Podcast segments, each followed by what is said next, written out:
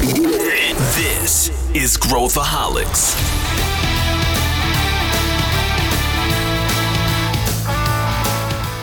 Olá, aqui é Pedro Van Gertner, eu sou o CEO da ACE e esse é Growthaholics, o podcast para quem adora inovação e empreendedorismo. Hoje a gente vai falar sobre uma situação muito comum que acontece com qualquer empreendedor.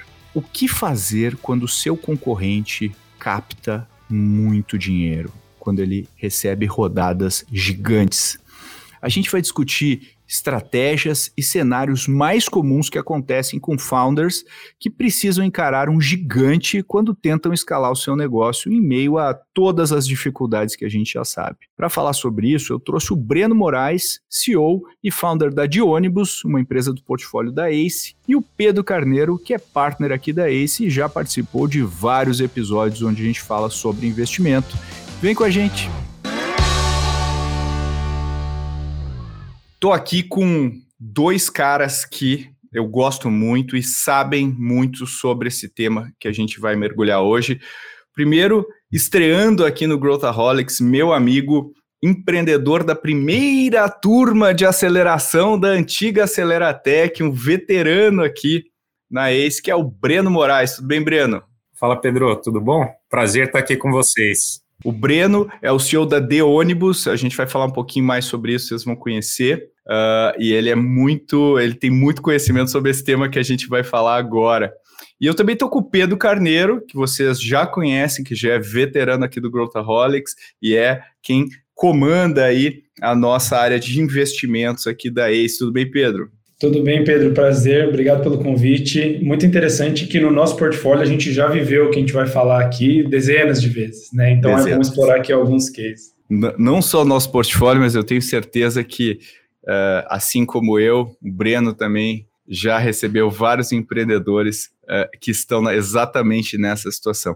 E eu vou explicar para vocês agora o cenário. Então, imagine o seguinte: imagina que você é uma startup, que você está começando, talvez você tenha até levantado algum dinheiro com investidores anjo ou com fundo seed, uh, e tu, você está tocando a sua vida, você está lá com muita dificuldade, seu produto ainda está em fase inicial e de repente você abre de manhã o seu computador e lê uma notícia. E nessa notícia a gente vê que o seu maior concorrente, aquela empresa que você sabe que pode te incomodar no mercado, levantou não uma rodadinha, não 500 mil, não um milhão, mas levantou dezenas de milhões de reais e está com todo o gás para ir para cima do seu mercado. E aí, o que que acontece, por que, que vo você deveria se preocupar com isso, você não deveria se preocupar com isso.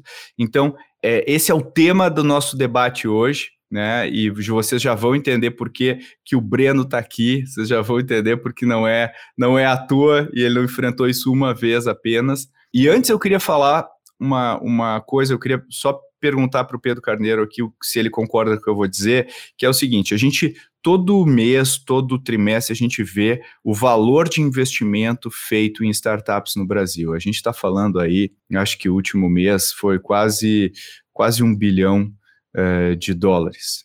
Né, investidos. O que é assim, né? Quem é do início do ecossistema, né, Breno?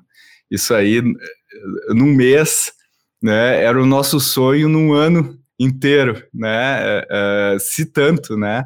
Quando a gente vai quebrar a distribuição desse dinheiro, a gente vai ver que quase metade desse dinheiro foi investido em três empresas ou quatro empresas. O resto desse dinheiro também não está distribuído em muitas empresas. Ou seja, embora a gente esteja vendo grandes valores, a distribuição desses valores ela é longe de ser uniforme entre as startups. E, para falar a verdade, menos de 1% de todas as startups captam algum tipo de investimento na sua vida. Tô certo, Pedro? É mais ou menos isso o dado? É isso aí. É, tem um ponto importante que é, a gente fala muito dos mercados do winner takes all, né? Ou seja, um mercado, tipo mercado de entregas, vai ter dois ou três players que vão né, entregar a maior parte do valor. E isso também encaixa dentro do mundo de investimentos. Quando a gente fala de winner takes all, vai ser uma dúzia ou alguns, alguns é, cases, né, algumas empresas que vão receber a maior parte do investimento. E a gente olha que tem uma curva que a gente chama de hockey stick, né, muito parecida na distribuição dos investimentos, ou seja, a maior parte desses valores, 80%, 90%, está em empresas mais maduras que estão indo para a escala, Series B, Series C. Então, são aquelas que a gente vê nas notícias o tempo inteiro, como Quinta Andar, Loft, Nubank, etc, etc, enquanto o volume das empresas que estão ali no início, que podem estar fazendo coisas muito parecidas do que essas gigantes, estão ali recebendo um, só um pouquinho do, do valor total. Ou seja, essa sensação que a gente está falando aqui, ela é muito mais, muito mais comum do que a gente imagina. E aí eu queria perguntar para o Breno, é, conta um pouquinho da tua história e conta por, explica por que que você está aqui. Por que que a gente tá, te trouxe para fazer essa discussão? Bom, eu sou é, fundador da de ônibus, né? É, inicialmente a gente começou como Brasil by Bus lá em 2012 então, uma startup que eu fundei junto com minha irmã. Ao longo dos anos, a gente cresceu no Bootstrap sem investimento de fundos. E durante nossa jornada, né, eu acho que a maior parte dos nossos concorrentes seguiram a trilha de Venture Capital. Né? Inicialmente, a gente, quando estava logo no comecinho, foi a Rocket lançando a, a ClickBuzz no Brasil, com investimento em cima de 12 milhões de dólares. Né? E a gente na época com um pouco mais de 20 mil reais em caixa, então teve que se virar nos 30, né? E, e, ao longo da, acho que da nossa jornada empreendedora, isso foi acontecendo em outros momentos também. acho que a gente pode aprofundar. Mas acho que em relação a de ônibus, somos um marketplace de viagens rodoviárias. É, temos como missão tornar a experiência do viajante rodoviário única. São mais de 4 milhões de viagens realizadas, mais de 300 empresas rodoviárias cadastradas na plataforma, já mais de 90% das rotas no Brasil disponíveis na plataforma, um crescimento médio ao longo desses nove anos na casa de 80% ao ano, e continuamos na briga, né? estamos entre as três principais plataformas do setor e um contexto bastante competitivo. Então, acho que a gente vai poder falar bastante aí sobre um pouco sobre essa jornada aí, né? Perfeito, perfeito. E uma coisa que é muito característica da tua jornada, que a gente sem dúvida vai entrar, eu acho que é execução, resiliência, né? Quer dizer, várias vezes tu se deparou com notícias muito complicadas, não, não só notícias de rodadas, mas mudanças das regras do setor. A gente está falando de um setor bastante uh, concentrado, ainda muito, uh, especialmente no início da, da, da de ônibus lá na Brasil by Bus muito ainda amador, né? Muito ainda avesso à tecnologia. Então tem muita coisa para aprender aqui uh, em como lidar com isso. Mas eu queria começar aqui já entrando no, no, no tema em si, que é a primeira coisa. É uma verdade, Pedro, que se eu não pego dinheiro relevante, eu perco a briga? Isso é uma verdade? Né? Claro que o, o, o Breno é o exemplo de que uh, não necessariamente, mas ele é uma exceção à regra, ou na média o dinheiro não faz tanta diferença assim? A minha pergunta é: qual que é o papel do dinheiro na trajetória de uma startup? E aí, Breno, depois tu quiser contribuir também. Legal. Eu acho que o, o principal, né, quando a gente olha para as rodadas gigantes, é que o dinheiro ele vem com alguns commitments, né, com alguns compromissos e ele muda o jogo que o empreendedor está jogando. No sentido que quando você está né, em escala ou no bootstrap, você tem muito mais liberdade para poder achar um modelo de negócios que se encaixa bem e que você vai conseguir escalar e você consegue ir evoluindo. Quando você recebe uma rodada de um tamanho muito grande, desses acabou o período de experimentação e agora você precisa fazer uma execução em larga escala.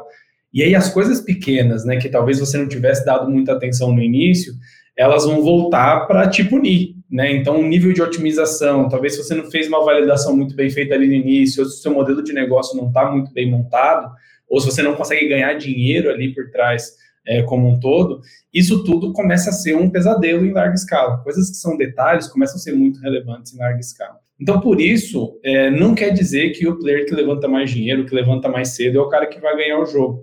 E é, é engraçado que a gente vê muitos empreendedores olhando para isso né, com é, um, um, desespero, né, um terror de outros, outros players estão levantando muito capital, Só que eles se esquecem que quando ele abriu o negócio, já existia o incumbente, um cara com muito dinheiro que já faz isso faz décadas, às vezes séculos, e nem por isso o cara deixou de abrir o negócio dele. Então, é, o fato do Nubank ter levantado muito dinheiro assusta algumas fintechs, sim, mas o Itaú continua lá, o Bradesco continua lá. Você ia abrir a tua empresa já apesar desses caras. Por que então, né, a, a, as fintechs que levantam muito dinheiro é, geram esse, esse terror, né? E eu acho que quanto maior for um player que levanta capital, mais buracos e espaços ele deixa no mercado. E esses buracos podem ser novos mercados para as startups que estão nascendo agora. Então, é, é sempre um, um, jogo de trocas, né? Quando você fica muito grande, você precisa fazer algumas concessões, o empreendedor precisa pensar de uma forma muito diferente.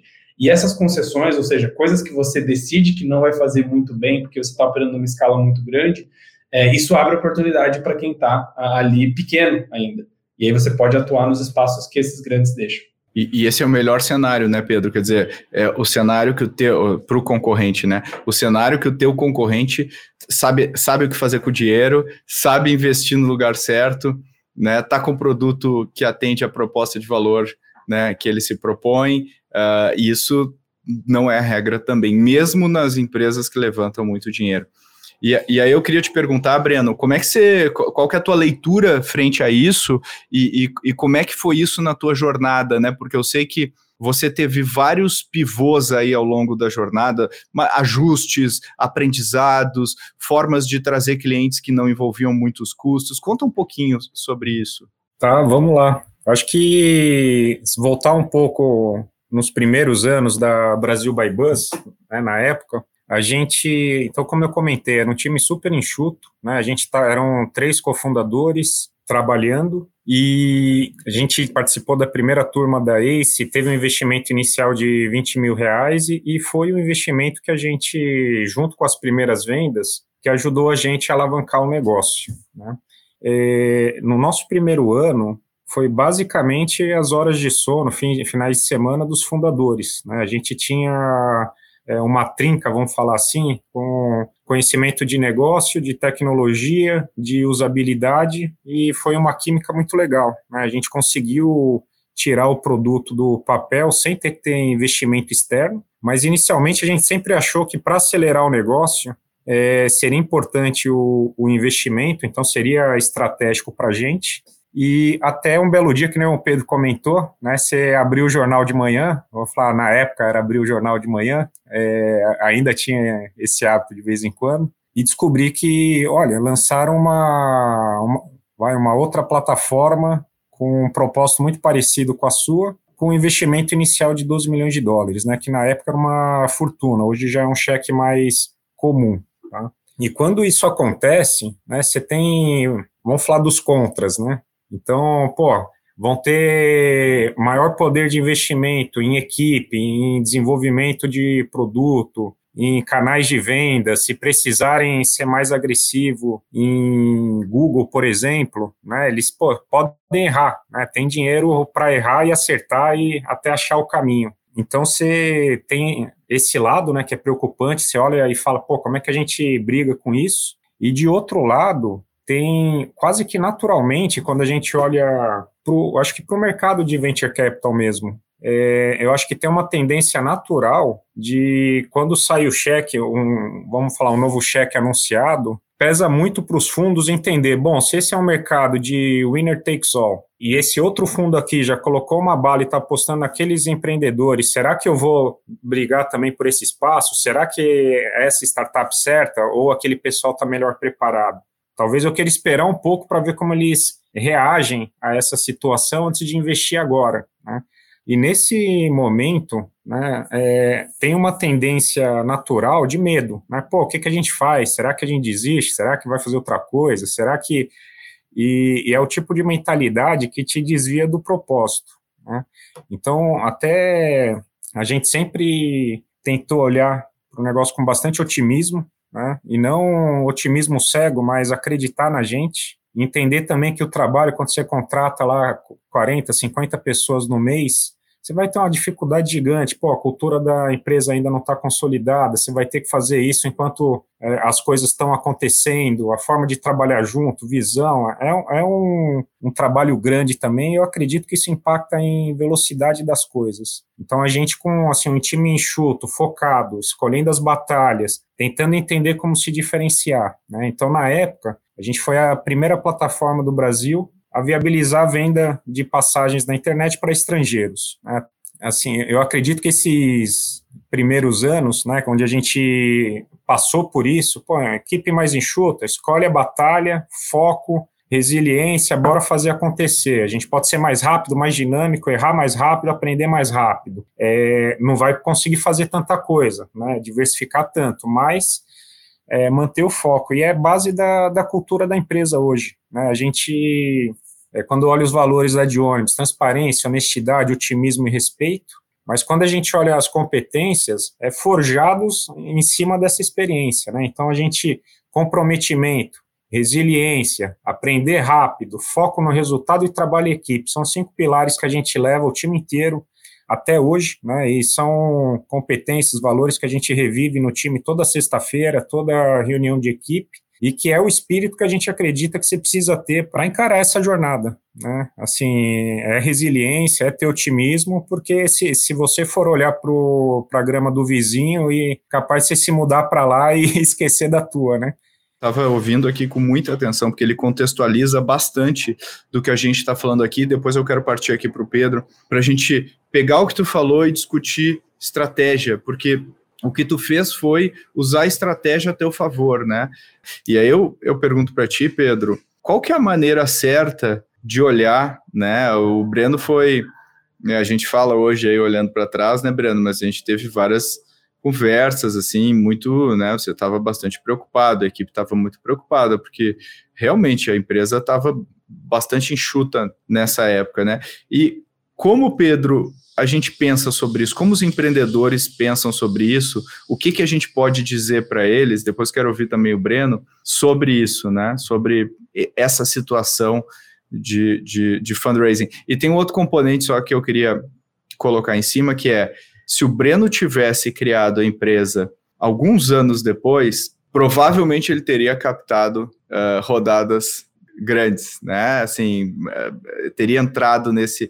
E aí tem uma também uma mentalidade. Uh, acho que no mercado de VC como um todo, que a empresa que não capta, assim, tem o tempo de vida da empresa versus o dinheiro captado, tem uma relação que os VCs fazem uh, disso, né? E é claro que hoje em dia uh, né, o, né, com a, a, talvez escassez de deal para colocar, colocar o capital, uh, algumas concessões sejam feitas, mas esse é um elemento também que faz com que muitos empreendedores não consigam levantar mais dinheiro ou, ou cheques relevantes depois, né, Pedro? Legal, vamos tentar fatiar em, em três pedaços, assim, acho que um, um, pouco do que o Breno falou e que reflete bastante o que a gente pensa aqui, o que a gente passa para os empreendedores, e que eu até passei na minha época de startup lá atrás. Uh, o primeiro é, é, pensar em longo prazo, pensando no ciclo né, da, da, das empresas e como essas coisas acontecem. Então, quando a gente pega um concorrente como esses, claro que quando você, no momento do aporte de capital, você tem uma visão de potencial futuro, esse cara pode escalar e tal. Mas baseado no que eu falei ali atrás, é, é um outro skill set, um outro tipo de problema que você precisa resolver isso deixa algumas falhas, algumas ineficiências internas muito escancaradas. E aí, quando você olha no fast forward alguns anos, você vê o, o, o que o Breno falou em relação à proporção de volume, etc. E quando a gente olha do business da porta para dentro, qual business é melhor? Né? Um que tem 120 pessoas e que fatura, que, que tem o dobro de volume, ou que tem 40, ou seja, um terço do número de pessoas e está na metade do volume. No, no Unit Economics, né, na estrutura, você é bem mais eficiente e enxuto, e aí sim o negócio ele está mais pronto para escalar, né? Porque você tem uma unidade ali já, já que funciona melhor no processo. Então, algo que, que a gente passa é que o dinheiro não é a resolução dos problemas. O dinheiro te dá uma ferramenta para resolver os problemas, mas se você não souber qual é o caminho, é muito difícil. Acho que esse é o primeiro ponto. O segundo, que foi o que eu passei na minha época de energia solar, né? Eu tive uma empresa de energia solar é, logo em seguida da, da Unicamp, e foi uma das primeiras empresas do setor. E a gente olhava para a concorrência e teve muitos players depois que levantaram muito dinheiro para isso, mas a gente olhava com bons olhos no sentido que, como é um negócio muito novo e uma novidade muito grande no mercado, eu estou fazendo um trabalho de evangelização muito grande, eu estou colocando energia e dinheiro nisso. Quanto mais gente tiver evangelizando o mercado, mais o awareness aparece, e aí eu me garanto depois na competição contra aquele cara. Mas se ele conseguir evangelizar alguém do mercado que não sabia sobre essa solução, e aí essa pessoa vir e comparar eu com ele, é, isso já é um benefício para todo mundo. Do mesmo jeito que você tem lá uma galeria comercial que não, ela, ela não se sustenta com uma lojinha só, mas quando você coloca 30 concorrentes, você atrai movimento, tem uma certa simbiose entre os, os concorrentes do mercado né? Porque um acaba empurrando o outro e empurrando o conceito da solução para cima. Então isso é positivo, né, em, em certos momentos. Uh, e aí acho que a última coisa que você falou, Pedro, e que a gente está vendo algumas tendências sobre é, interesse dos investidores e tempo de vida, com é, o, o, tempo até né, de entrada e de saída do investimento. Claro, a gente aqui como investidor, a gente busca liquidez no investimento, a gente quer multiplicar o nosso valor. E dá para dizer que com o Brenner e com a Johnny, a gente já multiplicou esse valor muitas e muitas vezes. Só que o que a gente pensou desde o início, né, é, e que hoje agora está se materializando em outros casos, é a gente é long-term greedy, ou seja, eu sou ambicioso e a gente vai buscar o melhor resultado, mas no long term. No long term, o que, que é? 5, 10, 15, 20 anos, não importa. Cada negócio é diferente. Enquanto a gente tiver agregando valor e vendo a empresa crescer e vendo o nosso múltiplo aumentar, continuamos dentro do negócio. E isso é um pouco conflitante com a origem do VC, que é um produto financeiro com começo, meio e fim muito claros, né? E a gente, né, com esse pensamento ali desde o início, né, considerando que o é da, da primeira turma lá de aceleração, a gente viu ano passado, se não me engano, a Sequoia anunciar um fundo que ele é um fundo evergreen, ou seja, cara que vai fazer os investimentos numa visão de retorno de 30, 40, 50 anos das coisas que vão mudar o nosso meio de comportamento no próximo século. Que é muito mais a cabeça que, que a gente tem aqui desde o início, claro, olhando para a liquidez e olhando para gerar o resultado ali no meio do caminho, uh, e que agora a gente está vendo como tendência macro, porque a gente está vendo que hoje essas mudanças de comportamento e as grandes apostas, elas podem demorar muito mais do que um ciclo de mudança de dois, três anos, né, três, cinco anos, que é o que os VCs olham. É só olhar para a Amazon, é só olhar para a Netflix, né? Esses caras, eles não foram abarcados e não teve ninguém que entrou no Netflix lá 25 anos atrás e segurou a, a bronca com eles durante 15 anos até a, a, a fibra ótica, né, a internet banda larga chegar nas casas para possibilitar o streaming. Então, a gente aqui está é, tá olhando já para retornos em mercados muito mais longo prazo, uh, e a gente agora está vendo grandes players se reposicionarem para isso, e isso, é, hoje, na minha opinião, é, ainda distorce um pouco a, vis a, visão de alguns VCs que desclassificam alguns negócios que têm uma visão de muito longo prazo uh, e que pode não se materializar muito cedo, mas é aí que estão os retornos desproporcionais.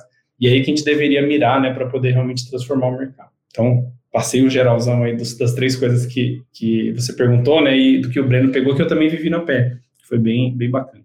Não, poxa, concordo super com isso.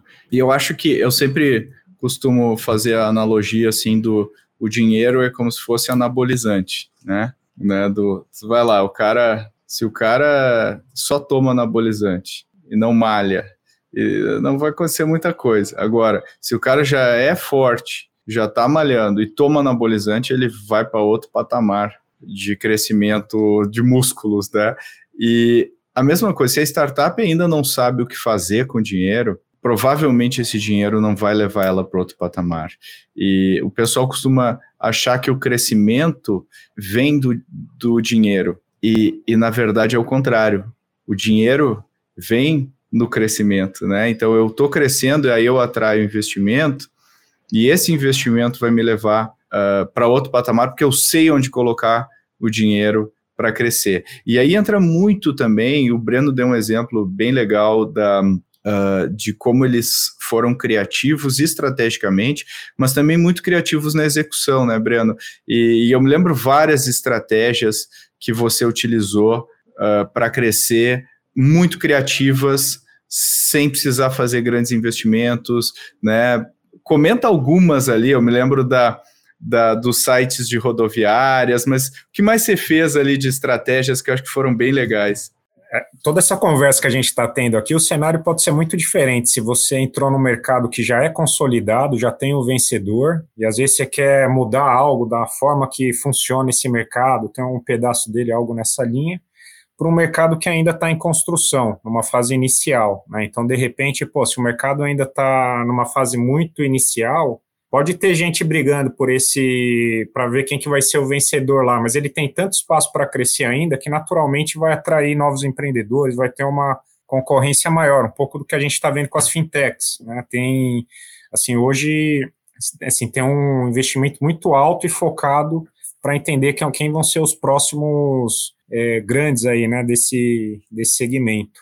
Né?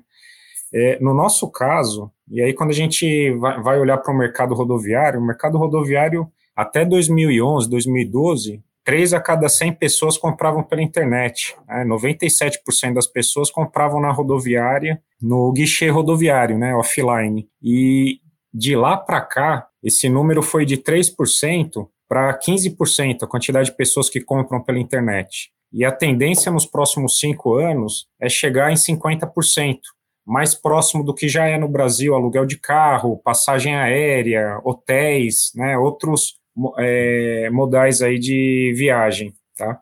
Então, o rodoviário a gente já tinha consciente certo? que ele estava atrasado em relação né, aos outros modais, outra, outros segmentos, e tinha uma oportunidade muito grande de crescimento. Isso desde lá de trás, desde 2011, quando a gente começou a trabalhar nisso, a gente sabia desse potencial. Né?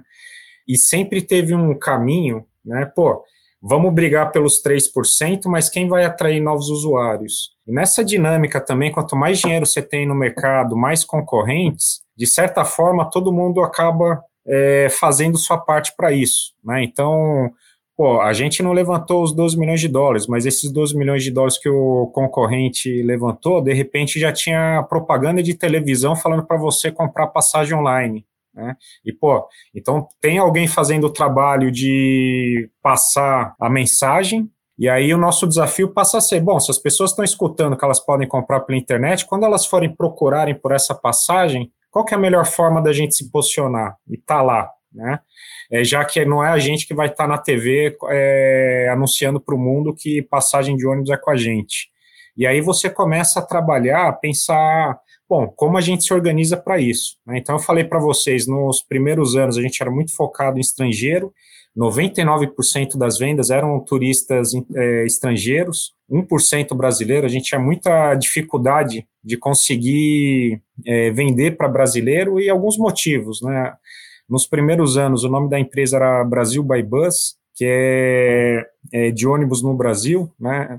tradução literal. E para quem não fala inglês, tinha muita dificuldade de associar com viagem rodoviária, mais ainda de se lembrar do nome, então era muito difícil se lembrar do nome, a pronúncia, tinham várias é, pronúncias diferentes, também era difícil a gente ter uma marca é, simples de falar. E quando a gente pensa até buscadores, social media, etc., né, o próprio algoritmo do Google, Facebook e afins tinham muita dificuldade de entender que Brasil by Bus estava falando de viagem de ônibus no Brasil. Né? E a gente, quando terminou o Mundial, ficou numa situação, bom, agora todos os concorrentes começaram a vender para estrangeiros, para atrair o público, começaram inclusive a cobrar mais baixo que a gente, e no longo prazo a gente entendeu, né? Para a Copa do Mundo, Olimpíadas, maravilha, o foco no estrangeiro, a gente ia monetizar em cima disso. Mas e no longo prazo? Né? É, e, e, a gente, assim, para a gente estar muito claro que a gente tinha que virar a chave, praticamente pivotar o, acho que não o negócio em si, mas a nossa estratégia de aquisição, de crescimento, de relacionamento com os viajantes. Né? Então, desde 2014 a gente começou a trabalhar nisso. É, foi só em 2018 que a gente mudou a marca de Brasil by Bus para de ônibus. Mas quando a gente mudou a marca, já 99% das vendas eram para brasileiros, resultado também da, das iniciativas que a gente foi trabalhando ao longo dos anos. Né? Mas o Pedro pediu alguns exemplos aqui começar com os sites né, de rodoviárias e empresas de ônibus. Inicialmente, a gente queria entender, pô, o que, que será que acontece? Se a pessoa vai para Brasil by Bus, ela não compra. Se ela for para sei lá, rodoviária de São Paulo, ou um nome diferente, mais relacionado ao que ela está buscando, será que isso influencia na decisão? E a gente começou a fazer testes, experimentos em cima disso. Né? Até um ponto que a gente entendeu o potencial que tinha e, e decidimos testar um novo modelo de negócio, que é bom. E se a gente levar isso para as rodoviárias e empresas do país, para a gente assumir o e-commerce deles, ajudar eles a se posicionarem, digitalizar mais rápido, ter o conteúdo é, com uma usabilidade melhor do que eles têm hoje, atendimento ao cliente, cancelamento, etc., assim, é, levar para outro nível o atendimento que eles têm hoje. E na época a gente descobriu que as rodoviárias não tinham interesse em monetizar na passagem com venda online, eles já tinham lá um modelo de negócio deles bem definidos, e também grupos, é, em alguns casos são familiares, em outros são grupos que têm vai, dezenas de rodoviárias pelo país, né, e que tem um processo de decisão mais lento. E aí, quando a gente viu, a gente estava naquele caminho do, de uma venda B2B, que você vai levar seus seis a nove meses em um processo lento, né? Quando a gente entendeu isso, a gente decidiu fazer um experimento, né? Falar, bom, tá difícil da gente conseguir falar com, com os tomadores de decisão nas rodoviárias, por exemplo, e transformar isso num produto que você está vendendo para eles. Né? A gente decidiu fazer o caminho contrário. E se a gente lançar portais com conteúdo exclusivo dessas rodoviárias, é, levar esse conteúdo para os viajantes, não dentro da Brasil by Buzz na época, mas em portais exclusivos com conteúdo focado, mas com a mesma ferramenta de vendas que a gente já trabalhava, né, com o nosso carrinho de vendas, com toda a tecnologia. E assim, o resultado foi muito interessante, né? Assim, quando a gente olha para trás, é, as empresas de ônibus e as rodoviárias que não atendiam a gente, que estavam falando, pô, deixa eu pensar, me liga no que vem, aquela coisa, de repente, uma semana, o telefone não parou de tocar, né? E no começo era, porra, que porra é essa, né? Esse site aqui, é, fingindo ser a rodoviária. E, e, e para a gente foi, cara, a gente fez para você. Aliás, olha os resultados que está trazendo, olha as vendas, olha, bora trabalhar nisso junto. E, assim, 95% dos casos, para não falar 99%, a gente ganhou a benção tanto da empresa rodoviária, da rodoviária quanto da empresa de ônibus, né? Falando, pô, não tenho interesse em fazer, mas acho muito importante para os meus clientes. Toca aí, a gente, qualquer coisa, a gente se fala, né? E, e, dessa forma, assim, hoje, se a gente for olhar a estrutura da, de ônibus, a gente tem mais de 60 portais rodando, grande parte deles em parceria com as rodoviárias e empresas de ônibus, outra parte exclusivos nossos, mas com focos em diferentes segmentos ou propósitos, né? E foi uma forma que a gente encontrou de escalar nossos canais de aquisição durante esse período de, de necessidade mesmo, né? De, bom, como a gente escala, né? E, e depois que a gente conseguiu montar essa rede, Aí sim a gente veio a cereja do bolo, que foi mudar a marca. Né? Então, pô, vamos acabar com o problema de dificuldade de se lembrar do nome, de associar o nome a viagens rodoviárias e até do Google entender o que a gente faz. Né? E, e quando virou de ônibus, hoje a gente tem o foco em trabalhar a marca, fortalecer nossa marca, e a gente trabalha ela em todos esses canais que, que a gente construiu ao longo dos anos. Né? Mas esse é só, eu acho que é um, um dos exemplos aí de é, experimentos que eram para validar uma tese que, quando você viu, ele acabou fazendo parte da estratégia depois, né? E, e teve uma, é, por um bom tempo aí, ele foi muito importante para essa virada de jogo que a gente precisava é, no fim do Mundial. Perfeito. Olha, olha que interessante, o, o Breno deu vários exemplos né, uh, de criatividade mas também de pensamento estratégico, né, Pedro? E como é que, como é que a gente pode, né, quem está numa situação como a que o Breno enfrentou, como é que pode pensar estrategicamente sobre o seu negócio, sobre o seu momento, né? Uh, e, e, e, que decisões a gente pode tomar numa, numa situação dessas, né? Óbvio que a gente já falou que no longo prazo provavelmente várias coisas podem acontecer, que não necessariamente vão garantir a liderança desse, desse player que captou dinheiro e tal, então tem um componente de resiliência e tudo bem, mas se a gente olhar para a estratégia, o que, que a gente pode aprender? Bom, é, acho que não seria um podcast Growthaholic se a gente não indicasse pelo menos um livro, né? É, e tem um que a gente estava até conversando antes de começar aqui a gravação, que eu gosto bastante, que chama Seven Powers, né? e que é para uma cabeça de engenheiro como a minha, eu acho que ele consegue reduzir e sintetizar bem o pensamento de estratégia. Claro que a gente poderia jogar alguns palpites e pitacos aqui, mas pensando que cada negócio é muito diferente, cada mercado é muito diferente e os players que podem receber dinheiro vão fazer coisas muito diferentes, é, tem uma indicação bacana que é esse livro Seven Powers, que basicamente ele fala sete formas em que é, você consegue exercer poder nos negócios. E a gente estava até comentando é, um pouco mais cedo, né, é, sobre conforme os players eles vão ficando muito grandes, isso abre alguns espaços para você se posicionar onde ele não faz as coisas bem. E na verdade esse é um dos poderes, né, que ele que ele chama contraposicionamento, que é o que que o bancão não faz porque para ele é pior para os negócios, né? Ou seja, taxa zero na manutenção da conta. Todas as coisas que é, os incumbentes ou os caras grandes que receberam muito capital deixam de fazer porque não é econômico, porque não faz sentido na escala deles, é uma das formas de se entrar. Enfim, ele abre cada um desses poderes, tem poder de, de recurso, tem poder de processo, que é o que a gente estava comentando muito bem aqui, né? Se você tem uma execução que ela é diferenciada e a experiência do cliente é diferenciada, isso ajuda você a exercer um poder de controle em cima do, dos outros negócios, né? É uma recomendação que fica para mim e que, né, olhando para esses sete poderes e sete formas de se posicionar, é, eu acho que tem uma linha lógica para como que você monta uma estratégia. Porque eu acho que para o empreendedor também é muito difícil de saber por onde começar, né? E eu acho que isso dá um, um uma, uma livro ali de, de receitas, né? Que você consiga avaliar e falar, ok, desses sete aqui, tem algum que se aplica ao que eu estou fazendo? Qual que é as minhas estratégias e como elas, elas se encaixam aqui dentro? Porque aí eu acho que consegue dar uma linha bacana de estratégias a, a seguir. É um livro que eu recomendo bastante. E pensando então caiu a notícia no colo, né, Breno? Você, cara te chamou para tomar um café, tá desesperado. Meu Deus, acabei de ver a notícia aqui, um super fundo, super relevante, investiu no meu concorrente. O que que você diz para o seu amigo ou para sua amiga sobre essa situação? Quais são as perguntas ou os caminhos que você ia tentar buscar com, com essa pessoa?